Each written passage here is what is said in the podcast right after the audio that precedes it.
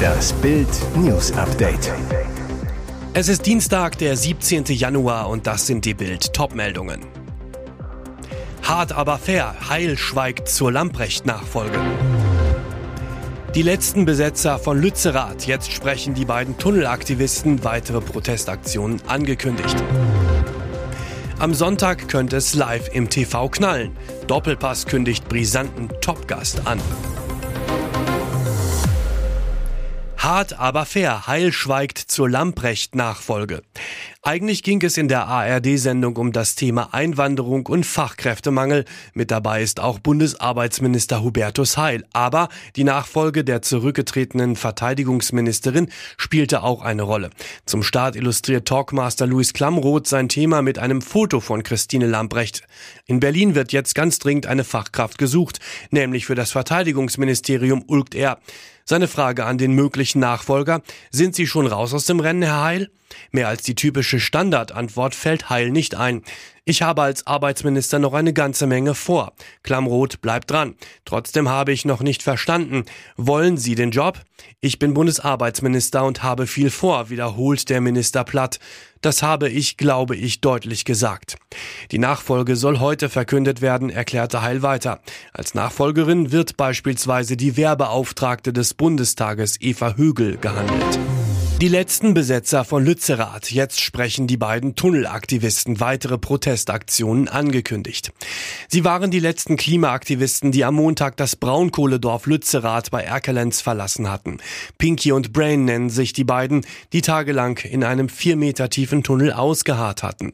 Der Polizei werfen die Männer Zerstörungswut bei der Geländeräumung vor. Mit gemischten Gefühlen beobachten wir, wie viel Aufmerksamkeit die Medien dem Tunnel geschenkt haben, zitiert informierte die Initiative Lützerath lebt die beiden Aktivisten. Die Fragen, die uns am häufigsten gestellt wurden, wie es uns geht, was wir da unten gemacht haben, wie wir den Tunnel gebaut haben, sind absolut irrelevant und gehen komplett am eigentlichen Thema vorbei. Weiter heißt es in einer Erklärung, der Tunnel an sich hat keine Bedeutung. Die entscheidendere Frage ist, warum er gebaut und besetzt wurde. Ein Großkonzern habe mit Unterstützung der Politik ein ganzes Dorf zerstören wollen um mit der Förderung des ineffizientesten fossilen Energieträgers seine Profite zu steigern. Auch nach der Räumung gehen die Proteste gegen die Kohleverstromung weiter. Das Aktionsbündnis Lützerath unräumbar zu dem Gruppen von Fridays for Future und Letzte Generation gehören, hat für Dienstag zu einem gemeinsamen Aktionstag aufgerufen. Bahnunfall in der Oberpfalz, Zug erfasst zwei Arbeiter, ein Toter. Schlimmer Bahnunfall in der Oberpfalz. Die Kriminalpolizei Regensburg ermittelt wegen eines tödlichen Unfalls im Bahnverkehr, der sich am Montagabend ereignete. Nach aktuellem Sachstand wurden gegen 17.05 Uhr zwei polnische Arbeiter auf Höhe Parsberg von einer Lok erfasst. Diese führten zuvor in Gleisnähe Schnittarbeiten im angrenzenden Grünstreifen aus. Ein Arbeiter starb noch an der Unfallstelle. Der zweite Mann wurde mit lebensgefährlichen Verletzungen durch einen Hubschrauber in ein Krankenhaus geflogen. Sein Zustand sei aber nicht lebensbedrohlich. Für die Arbeit der Einsatzkräfte musste die Bahnstrecke Nürnberg-Regensburg in beide Richtungen gesperrt werden. Die Darshofener Straße in Passberg wurde während des Einsatzes für den Fahrzeugverkehr ebenfalls gesperrt. Gasgerd und seine Ex-Frau Doris wieder Zoff ums Haus. Ihr Dauerzoff würde für eine Soap reichen. Altkanzler Gerhard Schröder überzieht seine Ex Doris Schröder-Köpf seit Jahren mit Vorwürfen und Klagen. Es ging von lebenslangem Wohnrecht in ihrem gemeinsamen Haus in Hannover bis zum Streit um eine Friedensstatue im Eingangsbereich.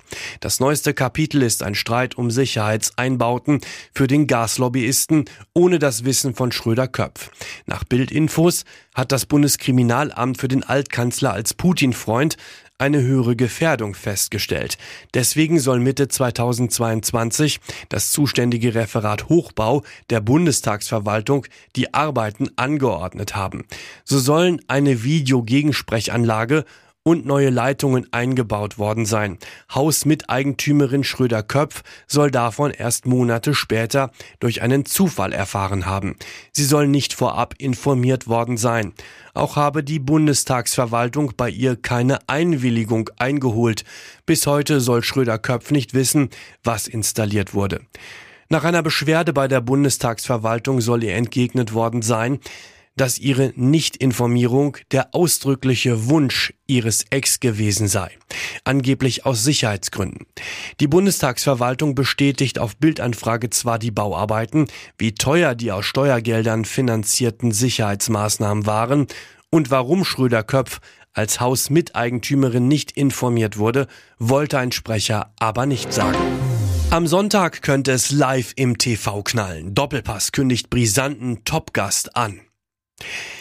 Das deutsche Sportfernsehen feiert 30 Jahre Jubiläum. Am 1. Januar 1993 wurde das DSF gegründet. Seit 2010 heißt der Sender Sport 1.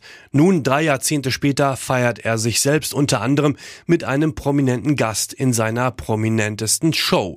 Zwei Jahre nach der Sendergründung ging der legendäre TV-Talk Doppelpass an den Start, eine regelrechte Institution in Fußball Deutschland. Anlässlich des 30-jährigen Senderjubiläums haben die Verantwortlichen Verantwortlichen jetzt einen ganz besonderen Gast eingeladen, Bayerns Ehrenpräsident Uli Hoeneß. Das birgt Knallpotenzial, denn die beiden Parteien verbindet eine Art Hassliebe. Über 20 Auftritte, diverse Telefonanrufe und stets Diskussionen, die für Zündstoff sorgten.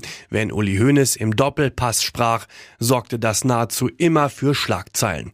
Unvergessen, als Hoeneß 1996 im Doppelpass anrief. Der damalige Moderator Rudi Brückner hatte Höhnes Verhalten kritisiert. Daraufhin schäumte dieser auf der heimischen Couch so sehr, dass er den Hörer in die Hand nahm und beim Doppelpass durchklingelte. Und jetzt weitere wichtige Meldungen des Tages vom Bild Newsdesk. Russlands Kriegspläne sind bislang gescheitert. Doch aufgegeben hat Wladimir Putin noch lange nicht. Wie die renommierte US-Denkfabrik Institute for the Study of War berichtet, will der Kreml-Tyrann die Kriegswende herbeiführen. Und zwar, indem er alle verfügbaren Ressourcen in einen großen, konventionellen Krieg gegen die Ukraine steckt. Die US-Experten warnen nicht nur vor kurzfristigen Russenoperationen in den nächsten sechs Monaten, sondern auch vor Putins langfristigem Kriegsplan. So intensiviere der Kreml seine Bemühungen, die russischen Streitkräfte zu vergrößern. Putin habe bereits die Bildung neuer Divisionen beauftragt. Verteidigungsminister Shoigu will die Truppenstärke von 1,35 Millionen auf 1,5 Millionen Mann erhöhen. Und das sind nur die offiziellen Angaben. Ukrainischen Geheimdiensten zufolge will Russland sogar zwei Millionen Männer unter Waffen haben. Möglich sei auch eine zweite Teilmobilmachung, bei der Putin mehrere hunderttausend Russen in die Armee zwingen könnte. Spitzengipfel der Weltwirtschaft in Davos. Bis Freitag wird im Alpenstädtchen über Teuerschock, Ukraine-Krieg und Klimakrise diskutiert und nebenbei Milliardendeals eingefädelt. Auch deutsche Topbosse haben sich angekündigt, unter anderem Deutsche Bank-Chef Sewing und BASF-Boss Brodermüller. Daneben Spitzenpolitiker wie Kanzler Scholz, Finanzminister Lindner und Wirtschaftsminister Habeck. Und selbst das älteste Gewerbe der Welt ist beim Schweizer Weltwirtschaftsgipfel vertreten und kennt keine Krise. Chefs buchen für sich und ihre Angestellten Escorts in der Hotelsuite, verrät die Geschäftsführerin eines Escortdienstes in der Zeitung 20 Minuten. Ihr Service werde während der fünf Gipfeltage stark nachgefragt. Elf Reservierungen und 25 Anfragen seien bisher bei ihr eingegangen. Sie gehe davon aus, dass es im Wochenverlauf noch deutlich mehr werden. Einige buchen auch Escorts für sich und ihre Angestellten, um in der Hotelsuite Party zu machen, zitiert die Zeitung sie. Blutbad im US-Bundesstaat Kalifornien. In einem 3000 Einwohner Ort wurden in der Nacht zum Montag sechs Menschen erschossen, darunter eine 17-Jährige und ihr Baby. Die Polizei vermutet Bandenkriminalität hinter den Morden. Als die Beamten zum Tatort kamen, bot sich ihnen ein schreckliches Bild. Zwei Opfer lagen auf der Straße und ein drittes im Hauseingang, drei weitere Opfer wurden im Haus gefunden. Die junge Mutter habe anscheinend noch versucht, mit ihrem sechs Monate alten Baby wegzulaufen.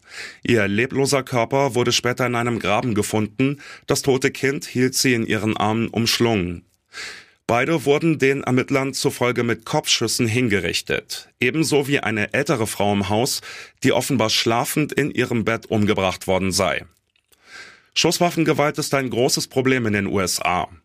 Nach Angaben der Website Gun Violence Archive wurden allein im vergangenen Jahr mehr als 44.000 Menschen durch Schusswaffen getötet, mehr als die Hälfte davon Suizide. Das wäre ein Transfer für die HSV Geschichtsbücher. Fußballweltmeister Jérôme Boateng steht aktuell bei Frankreich Club Olympique Lyon unter Vertrag. Sein Arbeitspapier läuft im Sommer jedoch aus. Was passiert danach mit dem zweifachen Champions League-Sieger? In einem Sky-Interview traf der Ex-Bayern-Star nun Aussagen, die aufhorchen lassen. Boateng schlug eine Brücke zu seinem Ex-Verein HSV. Im Interview mit Sky sagte Boateng, ich habe mitbekommen, dass sich viele Fans meine Rückkehr zum HSV wünschen. Das freut mich sehr und ich kann nur sagen, dass ich nichts ausschließe. Und weiter? Ich denke noch lange nicht an ein Karriereende, will im Sommer nochmal topfit angreifen und habe nur schöne Erinnerungen an den Hamburger SV. Ob eine HSV-Rückkehr jetzt tatsächlich zustande kommt, ist eher fraglich. Die Hamburger setzten zuletzt auf junge, entwicklungsfähige Spieler. Auch im Fall eines Aufstiegs will der Verein von diesem Konzept wohl nicht abweichen. Ein Boateng passt deshalb nicht wirklich ins Profil.